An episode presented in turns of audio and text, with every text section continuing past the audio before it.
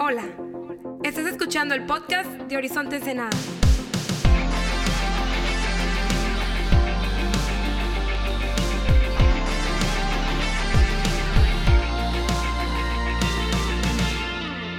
Hey, ¿qué onda? ¿Cómo estamos, Horizonte? Qué chido tenerte en casa un fin de semana más. Qué bueno que te hice el tiempo de venir a adorar a Jesús. ¿Por qué no me ayudas con un poco más de entusiasmo esta vez a recibir los campus Horizonte que nos están acompañando el día de hoy? Continuamos con nuestra serie de Job, Belleza en la Tragedia y este, la semana pasada vimos un panorama acerca de la vida de, de Job. Si no estuviste a grandes rasgos, el libro de Job es un libro muy antiguo, el primer libro escrito que tenemos de, la Biblia, más antiguo en mínimo, no las historias que narra, porque obviamente Génesis narra la, creación, pero, pero sí el, más antiguo en cuanto a cuándo fue registrado y, y, hay personas que creen que fueron cientos de años después de que se escribió Job, que se escribió Génesis. Entonces, el libro de Job es increíblemente especial e importante porque es el primer vistazo que tenemos hacia Dios, hacia la gente, hacia el sufrimiento, hacia la familia. Y vamos a hablar un, poco esos temas el, día de hoy. Vamos a hablar un poco acerca del tipo de persona que era Job y, lo que significa ser una persona, un hombre una mujer íntegra, una persona recta. Entonces, si me acompañas, por favor, a leer, eh, vamos a leer Job capítulo 1, versículo 1 al 5 y después oramos y lo consideramos. Dice así, había un hombre llamado Job que vivía en la tierra de Uz. Era un hombre intachable y de absoluta integridad que tenía temor de Dios y se mantenía apartado del mal. Tenía siete hijos y tres hijas.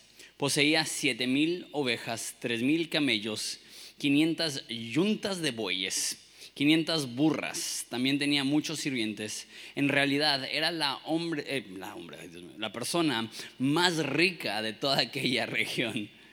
Los hijos de Job se turnaban en preparar banquetes en sus casas invitaban a sus tres hermanas para que celebraran con ellas. Cuando las fiestas terminaban, a veces después de varios días, de chida familia, Job purificaba a sus hijos. Se levantaba temprano por la mañana y ofrecía una ofrenda quemada por cada uno de ellos, porque pensaba, quizá mis hijos hayan pecado y maldecido a Dios en el corazón. Esta era una práctica habitual de Job, el hecho que hacía un sacrificio para sus hijos. Padre, te damos gracias por la oportunidad de considerar tu palabra este fin de semana y hoy queremos echar un vistazo a, la verdad, el primer hombre, la primera figura que surge como un ejemplo a seguir. Y entonces, Padre, te pido que podamos aprender de Job a cómo ser hombres rectos, hombres y mujeres íntegros. En nombre de Jesús. Amén. La Biblia está llena de, de, personajes y algunos son increíbles, algunos son muy malos, algunos eh, tienen episodios muy buenos y luego episodios muy malos. Creo que hay, hay algunas personas que, que, sobresalen. Siempre que pienso yo en una persona íntegra, pienso en José, que la Biblia le dedica a la vida de José muchísimo tiempo y no narra nada negativo de José, salvo quizá un poco de arrogancia al principio. Hay algunos otros que, que, igual no hablan mal de ellos, pero también no tienen mucho escrito acerca de ellos. Otro que pienso es Enoch, ¿no? que, que, que, también nada más es un parrafito, pero habla que era un hombre que caminaba con Dios y hay varias personas.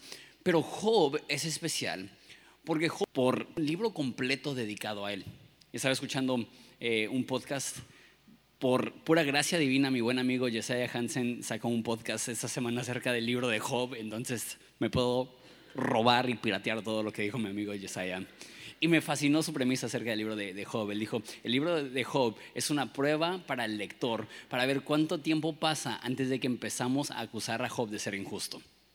Es, es, curioso porque aquí dice que él era un hombre justo e intachable y Jesús mismo, Dios mismo va a decir, es un hombre justo e intachable. Entonces Job era un hombre justo e intachable y van a haber muchas acusaciones de sus amigos cuando empieza a sufrir. Dicen, tú estás sufriendo por malo, tú estás sufriendo por, porque tienes pecado en tu corazón, tú estás sufriendo porque algo hiciste Job. Y es fácil llegar al punto donde tú también empiezas a culpar a Job, pero la realidad es que no, no vemos ningún pecado en Job. Lo que sí vemos son luchas, son dudas, son preguntas, son cuestionamientos. Si culpa a Dios de repente, dice Dios, ¿por qué hiciste esto? Sin embargo, Job es una persona increíble, increíble. Y recuerda, es un libro tan antiguo que por muchos años el parámetro, la forma que las personas evaluaban qué es lo que significaba ser un hombre íntegro, era la vida de Job. Como dije la semana pasada, sí, sí estaban los, las historias y las tradiciones orales de Adán y Eva, de Caín y Abel, de Noé, quizá de Abraham. Pero te recuerdo, todas esas personas tenían problemas bien fuertes. Adán comió el fruto. Caín mató a una cuarta parte de la población humana. Noé, hay un episodio donde se emborracha, maldice a sus hijos, o sea, hay un chorro de problemas. Abraham también tiene problemas con su esposa, con sus hijos, y un chorro de problemas. Y surge una figura de un hombre ejemplar, de un hombre que realmente marca la pauta de cómo podemos vivir tú y yo y honrar a Dios con, nuestras vidas. el texto dice cuatro cosas acerca de Job y quisiera notar esas cuatro virtudes de Job. Lo primero es en el versículo 1. Dice que era un hombre intachable e íntegro. Entonces empieza a explicar cómo es ser una persona. Tenía e intachable. Lo primero que dice acerca de él es que tenía temor de Dios temor de Dios. Esta frase es súper importante. Aparece muchísimo en la Biblia, en el Apocalipsis. el último mensaje predicado a la humanidad es de un ángel que vuela por el cielo y dice, teman a Dios.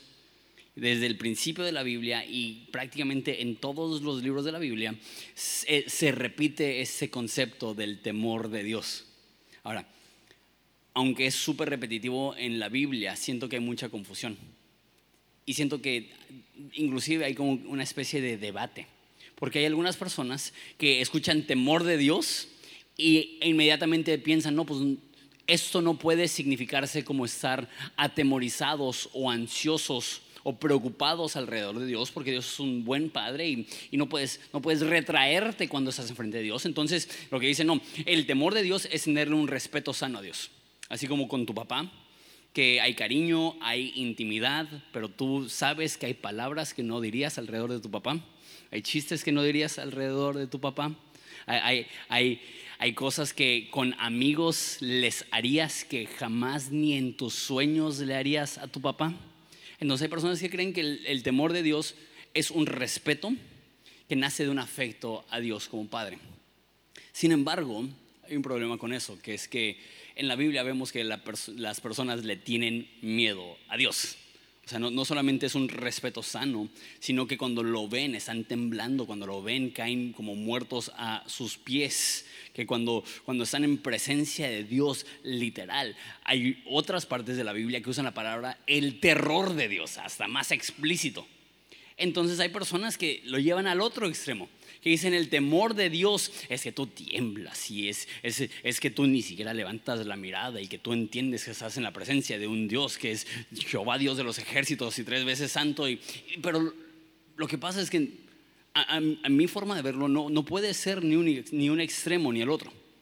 No puede ser algo que únicamente es un respeto afectuoso y no puede ser un terror que te paraliza. Entonces, ¿qué es? Una de las historias que más me gusta, que ejemplifica el temor de Dios, es, está en Lucas 5, y es Pedro. Pedro hace una pesca milagrosa y después de recibir la pesca milagrosa, dice que cayó ante los pies de Jesús y dijo, apártate de mí que soy un hombre pecador. Lo que significa eso es que Pedro por primera vez en su vida entendía que Jesús es Dios, que Jesús no tenía por qué estar con él, que Jesús es un Dios justo, él es un hombre pecador, que en la cosmovisión hebrea, la santidad de Dios es lo, que dice en el Antiguo Testamento, es como un fuego consumidor, es como un, martillo que destruye, es como que así, así veían ellos a, Dios. Entonces eh, Pedro ve a Dios y dice, lo que yo merezco es que Dios me mate. Entonces él cae ante los pies de Jesús, cae de rodillas y le dice, apártate de mí, que soy un hombre pecador. Eso se me hace curioso siempre, porque suena como una falta de respeto. ¿no? Si, si tanto miedo tienes, pues échate al, al mar, ¿no? Si tanto miedo tienes, mejor huye.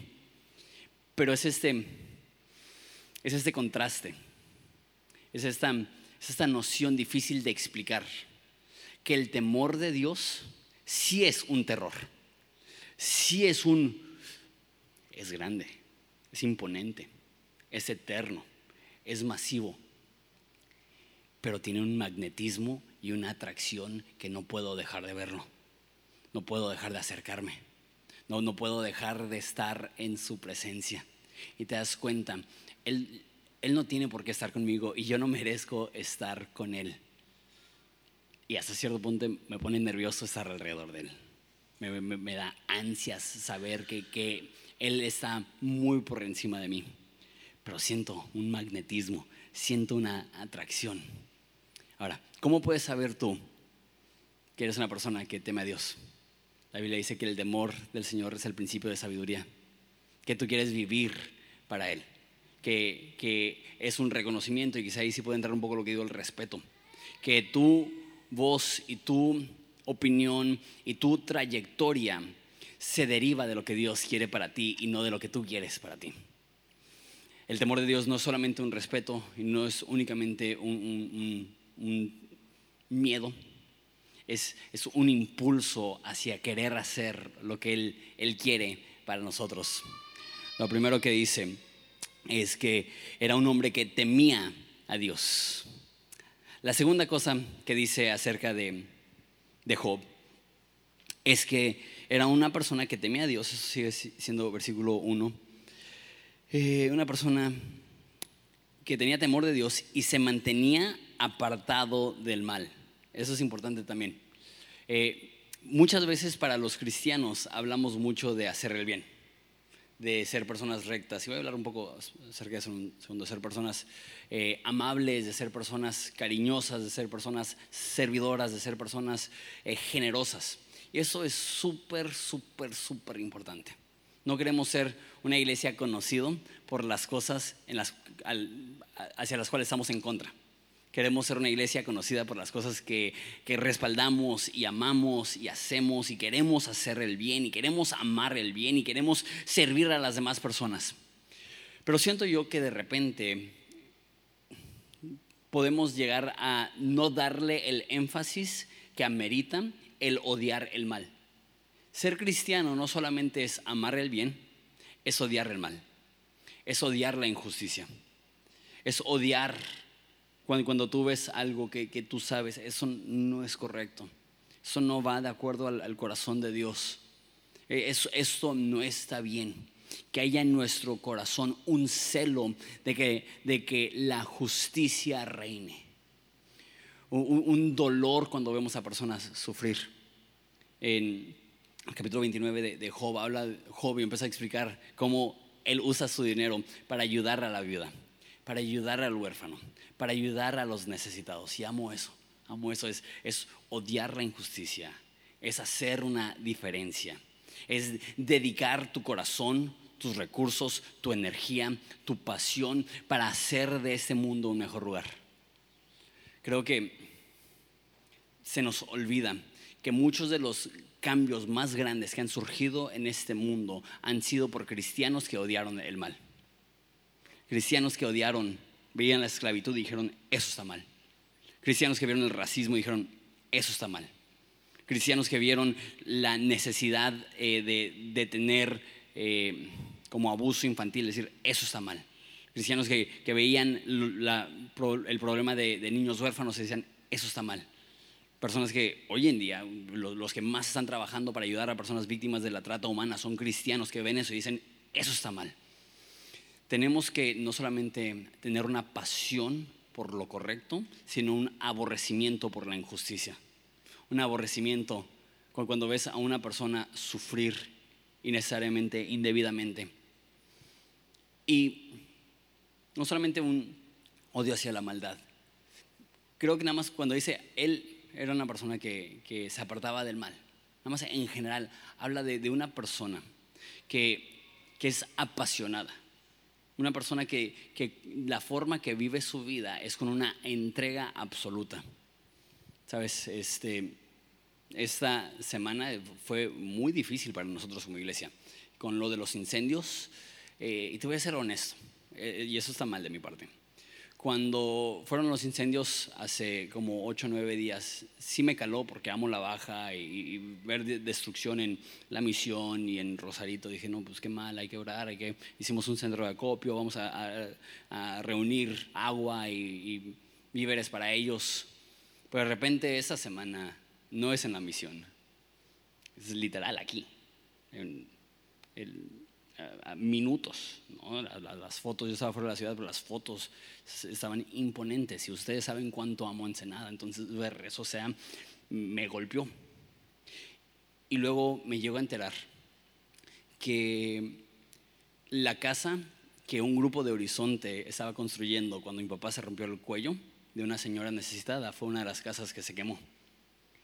Entonces hay algo ahí que también te indigna eso, no es justo, ¿no? O sea, ayudamos a esa mujer porque esa mujer ha tenido una vida muy difícil.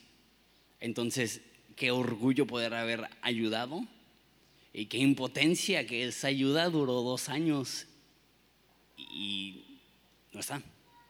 Eh, pues me entero que este, otra de las casas que se quemó es de otros miembros de Horizonte que son, de la, son parte de la comunidad sorda. Y también eso me pegó porque digo, tan difícil que la tienen ellos para, para, salir adelante y para vencer sus limitaciones y tan increíbles que, que llenos de, son resilientes y son, son dedicados y de repente algo así les pasa, ya, o sea, batallas y luchas para poder conseguir tu, tu casita y de repente lo pierdes, ¿no? Ahora, sé, sé que eso es una tragedia, es un desastre natural, pero al mismo tiempo creo que como cristianos debemos de ver eso y decir, no podemos quedarnos callados, no podemos quedarnos con los brazos cruzados. Necesitamos como cristianos activarnos. ¿no? Y le doy gracias a Dios que como iglesia tenemos contacto con varios ministerios que hacen casas para pobres y hacemos para gente necesitada y ya estamos hablando con ellos y ya estamos eh, esperando que se van a abrir las puertas para poder reconstruirles sus casas. Sería increíble. Este, porque ellos tienen una mayor infraestructura que nosotros para hacer eso. Pero, ¿sabes lo que estaba pensando? ¿Qué podemos hacer? Creo que podemos amoblarles y dejarles la casa fregoncísima a, las dos personas. Creo que como iglesia nos podemos comprometer, no para traerles el microondas que tenemos de hace 12 años, que ya está todo oxidado y que dices, ah, pues eso lo damos para las personas que, que están pasando por un tiempo difícil. No, que digamos, vamos a asegurarnos que el resultado final después de la tragedia sea mil veces mejor que cualquier cosa que ellos habían perdido antes, porque queremos que ellos sepan que cuentan con nuestro amor, que cuentan con nuestro respaldo, que en Horizonte cuando uno sufre, todos sufrimos y que vamos a, respaldarlos y vamos a ser personas que aman el bien, que aman el servir que odian la injusticia, odian la tragedia, odian cuando una persona sufre indebidamente. Es una persona que odia la injusticia. Eh, dice que eh, temía a Dios y vivía apartado del mal. Me gusta esa frase también, apartado, porque apartado habla de, distanciado de. No solamente odia el mal como a manera teórica, alejar, odio la injusticia, sino de manera práctica. Me voy a alejar lo más posible de la maldad porque muchas personas somos mañosos y decimos, ok, ¿dónde está la línea entre lo aceptable y lo malévolo? Y nos acercamos lo más posible a esa línea para poder explorar, ¿no? Él era un hombre que no solamente odiaba la maldad, se apartaba de la maldad. Él no ponía una línea para acercarse lo más posible. Él le daba la espalda y él huía de la maldad, él huía de la tentación. A tal grado así que hay un momento donde, donde los amigos lo están acusando dicen, tú estás sufriendo porque eres malo y, y algo le, has de haber hecho a su esposa como, como, implicando que le fue infiel y, y, él dijo, no, no, yo, es, yo he hecho un pacto con mis ojos para no pecar con Dios. Eso es un hombre que es íntegro, es un hombre que, que odia la maldad, es un hombre que se aparta, que, no, que no, es una persona que está coqueteando con la maldad, sino que le ha dado la espalda a la maldad y está caminando en pos de la rectitud y de la integridad. Es un hombre que teme a Dios, Eso suena intenso, o sea, como, que sentir esa energía y apartado de mal, eso también es un poco intenso, pero me encanta ese, tercer punto. Dice en versículo 2 eh, que tiene siete hijos y tres hijas. Después en versículo 3 eh, nos dice todos los animales que tenía para decirnos que era un hombre muy rico. De hecho, hasta específicamente dice que es el hombre más rico de toda esa región. Y después nos dice a qué se dedicaban a ser sus hijos. Está muy chido. Dice versículo 4, los hijos de Job se turnaban en preparar banquetes en sus casas e invitaban a sus tres hermanas para celebrar con ellas. Cuando las fiestas terminaban, y las fiestas a veces duraban varios días. Ahora, te recuerdo, esto no es un reproche. Esto no es Dios diciendo, míralos qué mal, qué pachangueros, no que se pongan a trabajar. No, ahí está diciendo que es un hombre empresario, es un hombre que tiene ganado, es un hombre que tiene trabajadores, es un hombre exitoso. E invita a su familia a participar y a celebrar de ese éxito. la tercera cosa que veo de este hombre íntegro es que en su familia eh, crea una cultura de celebración. Súper importante, súper importante porque es un contraste con personas que seguían a Dios de la antigüedad, que tenían todo lo contrario. Si, has leído Génesis, y hace unos años atrás estudiamos Génesis eh, completo, Génesis es una historia tras otra de desarmonía de fricción, de tensión, de pleitos familiares. Lo dije en broma al principio, pero no es broma, literal. La, segunda camada se mataron, ¿no? Y, te vas un poco más, más, más allá, y unas cuantas generaciones había tanta violencia que Dios decidió picar el botón de reset. Y así eran las familias. Y no sé cómo le hace Job para desarrollar una familia llena de celebración y de armonía y de gozo y de fiesta. Los mexicanos somos buenos para hacer fiesta, la neta. Y sé que hay muchas fiestas que no honran a Dios, pero también hay muchas fiestas que sí honran a Dios. Y tenemos que tener cuidado porque de repente cuando nos convertimos, nos intimidan todas las fiestas en las cuales participamos que no honraban a Dios, que decimos, no, mejor me convierto súper serio y súper aburrido y súper en contra de la diversión y la celebración. Pero un hombre que era absolutamente íntegro, todo el tiempo estaba de pachanga en pachanga, de fiesta en fiesta, celebrando con sus hijos. Eso no es señal de, inmadurez o de, la palabra que usan es carnalidad, eso es señal de una familia sana, que están celebrando juntos, que están comiendo juntos, que están divirtiéndose juntos. No solamente esto, sino que dice que eh, incluían a sus hermanas. Eso para ti, para mí no significa mucho porque vivimos en una cultura eh, que, es más inclusiva, pero en ese entonces el ser mujer te ponía en una categoría inferior. Y obviamente, pues una cultura antigua y estaban mal. Pero el hecho que los hermanos honraban a sus hermanas y les hacían invitadas de honor en sus banquetes nos demuestra el tipo de familia que era que ellos estaban indispuestos a ver a las mujeres de la familia como inferiores a los hombres de la familia y las incluían en las celebraciones y las hacían invitadas de honor en su familia. No solamente eso, eso también se me hace muy chido. Dice que se turnaban y cada vez que había una fiesta era una casa diferente de los hijos. Eso también me, encanta porque no hay competencia, no, es un, no es un ambiente familiar donde están compitiendo para ver quién es el más importante, quién es el más amado, quién es el favorito. Y si te vas a Génesis, literal, es pura riña de ver quién es el favorito, quién es el más importante, quién es el más bendecido. Y en Job no vemos eso. Vemos una familia que se divierte, que disfruta, que no hay competencia, que están en armonía, que, que aman, valoran y respetan a sus hermanas. Una de las cosas más hermosas que puedes crear es un núcleo familiar lleno de armonía. No siempre se puede, Tristemente vivimos en un mundo donde hay muchas variantes, pero una de las cosas más hermosas y una de las cosas que más honran a Dios que puedes hacer es crear un núcleo familiar lleno de paz, de armonía, de celebración, de fiesta. Está chido. Ok, cuatro con eso termino. Job era un hombre íntegro porque temía a Dios. Job era un hombre íntegro porque se apartaba del mal. Job era un hombre íntegro porque creó una cultura de, de celebración en su familia. Y ligado un poco de eso. Cuatro, Job era un hombre íntegro porque fue un buen padre.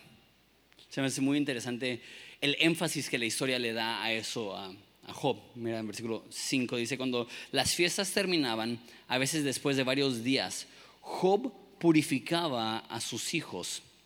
Se levantaba temprano por la mañana y ofrecía una ofrenda quemada por cada uno de ellos, porque pensaba, quizá mis hijos hayan pecado y maldecido a Dios en el corazón. Esa era una práctica habitual de Job.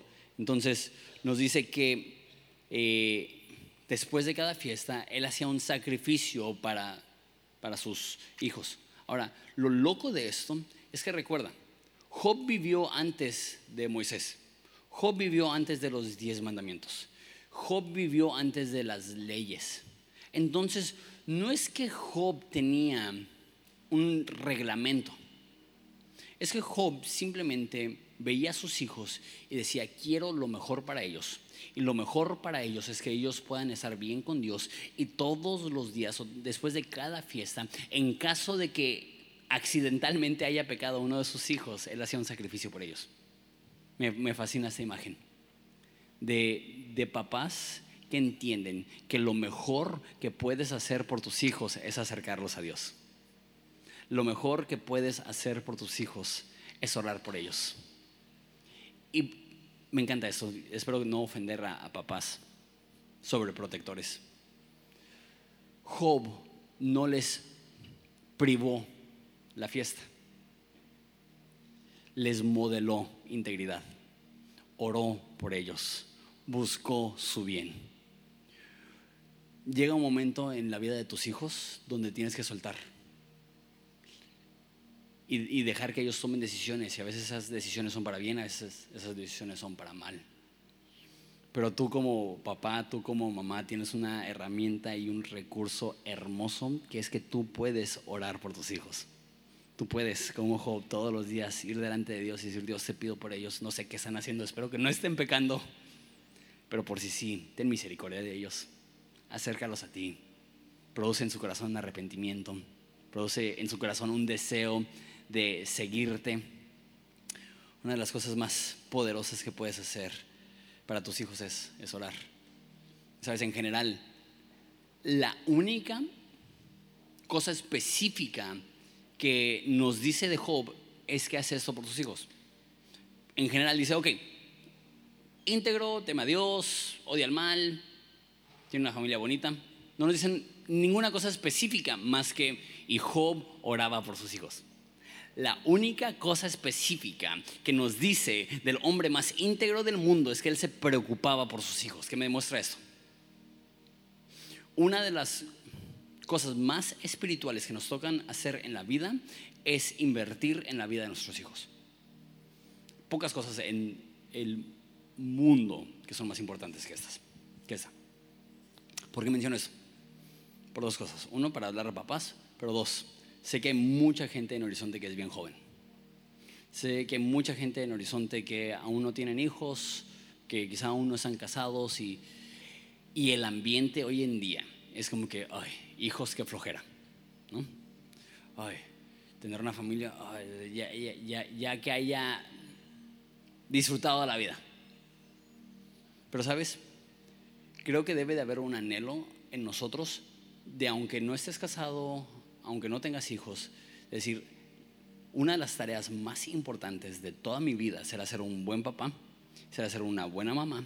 Entonces, aún en mi soltería voy a tomar pasos de preparación para ser este, esta persona íntegra, esa persona madura, esa persona estable, esa persona cariñosa que va a poder invertir su vida en el bienestar de sus hijos. Eh, espero, y sé que en Horizonte es un poco diferente a lugares donde la mayoría de personas en sus finales de sus 20, principios de sus 30 no tienen hijos. En Horizonte todo el mundo se casa bien joven, todo el mundo tiene hijos bien joven. Y ahorita en la alabanza con Josué, con, con su hijita, y, y lo ves y dices, qué bonito, qué bonita niña, ¿no?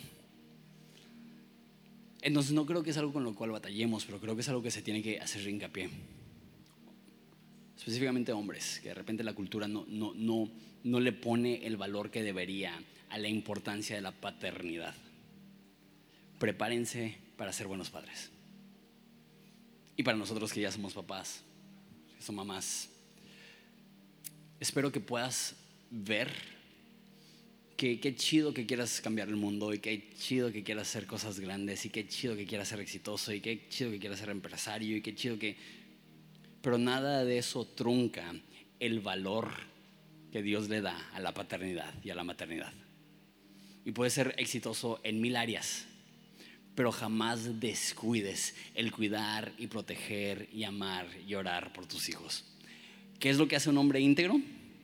Ama a sus hijos ama a su familia, ora por ellos, les instruye en los caminos de Dios.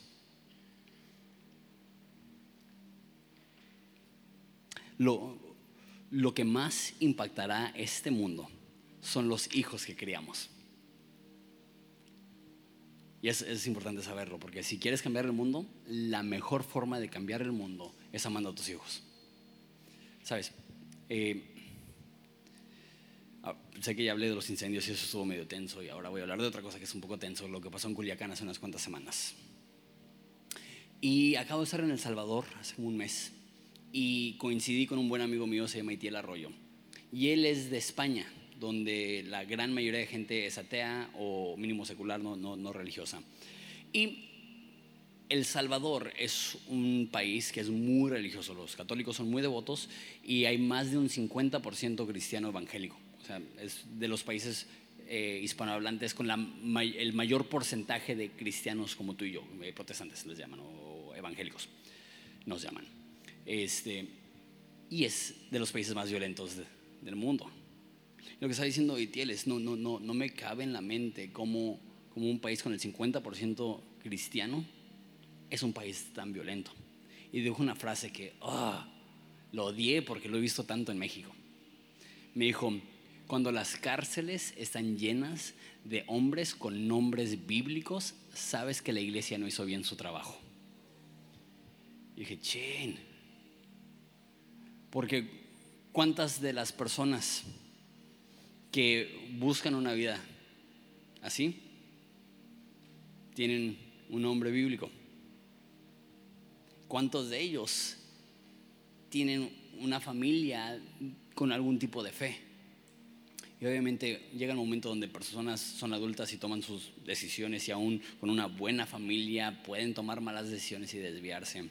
Pero hay una parte de mí que dice, ¿será que, ¿será que de repente no enfatizamos lo suficiente el impacto social de ser buenos padres? De que literal, creo yo, que si todo México decidiera ser buenos papás y buenas mamás, ¿cómo sería el México de la próxima generación? ¿Cómo disminuiría la violencia en contra de la mujer si hubiera buenos ejemplos en casa?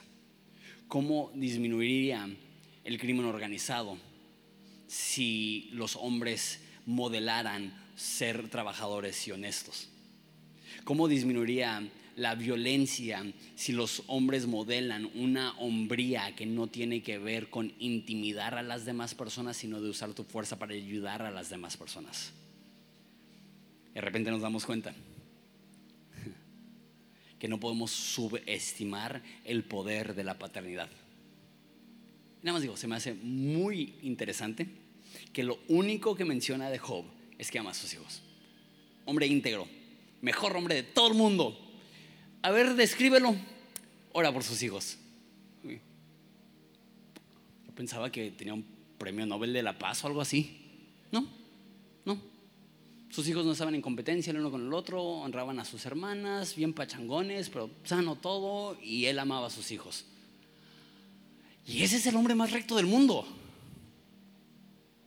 Sí. Porque quizá en nuestro filtro los grandes logros son afuera del hogar. Pero en la Biblia los grandes logros son adentro del hogar. Y quizá lo más impactante que podemos hacer es amar e invertir en nuestros hijos. Y con eso termino. Siempre que vemos el Antiguo Testamento debemos de ver ejemplos de cómo Jesús es. Porque mucho del Antiguo Testamento son imágenes de Jesús. Me encanta que así como Job fue un hombre íntegro, Jesús también fue un hombre íntegro. Y se me hace curioso que la virtud de Job fue interceder por sus hijos. Y la Biblia nos dice que si alguno peca, abogado tenemos con el Padre Jesucristo el justo y que tenemos a Jesús abogando a nuestro favor. Padre, te pido por mi hijo. Él sí no tiene que adivinar, él sí no está como que por si pecó, él dice, te pido por mi hijo porque yo sé cómo pecó, yo sé cómo la regó, yo sé todos los problemas que tiene, pero sabes que Jesús también nos modela esta misma actitud de abogar por nosotros, de orar por nosotros, de interceder por nosotros, de amarnos, de cuidarnos, de protegernos. Y en ese, en ese sentido, Job es una imagen de cómo Jesús, de cómo Dios también cuida de sus hijos, de cómo Dios también ama a sus hijos, de cómo Dios también desea lo mejor para sus hijos, perdonarles cuando sus hijos pecan, está buscando restauración y está buscando perdonarles y está buscando eh, restaurar esa intimidad. Amo este, este ejemplo, es tan sencillo. De repente, de repente nos enseñan que la grandeza es únicamente alcanzable si eres una persona extraordinaria. Job me demuestra que puedes ser grande si tan solo aprendes a tener el temor de Dios, apartarte del mal, a crear un ambiente de celebración en tu familia y si eres soltero en tu entorno, y de ser un buen padre, buena madre. Y si no estás casado, de ya empezar a, a registrar. Ok, ¿Cómo me voy preparando para ser ese hombre íntegro que va a poder proveer ese tipo de hogar para mis hijos? No es, no es difícil, es bien sencillo. Es bien sencillo. Pero con un impacto que ni tú ni yo podemos medir. ¿Te parece si nos ponemos de pie y lloramos?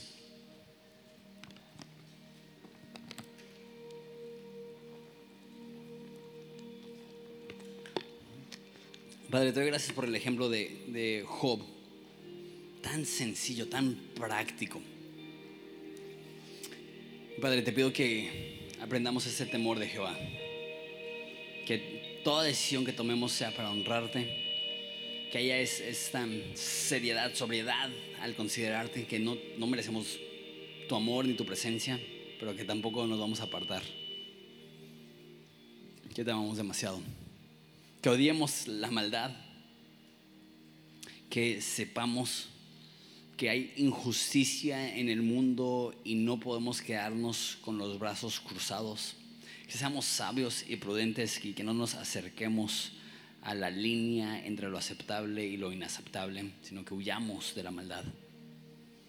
Te pido que seamos una iglesia que genera contextos de celebración en las familias te pido por las familias que no están pasando una etapa de celebración. Por las familias que están pasando una etapa de duelo, una etapa de división, una etapa de problemática, una etapa de celos, una etapa de contiendas, una etapa de, de competencia entre los hermanos. La Biblia está llena de eso también. Y nos da esperanza de que, de que tú puedes restaurar reconciliar y, traer armonía y traer sanidad.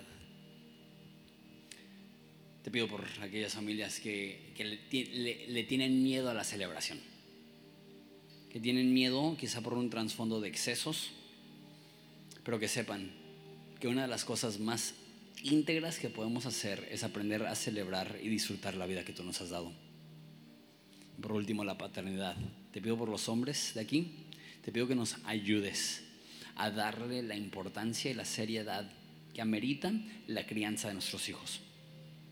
mamás también, pero te pido específicamente por los hombres, que de repente somos los que somos más propensos a delegar eso.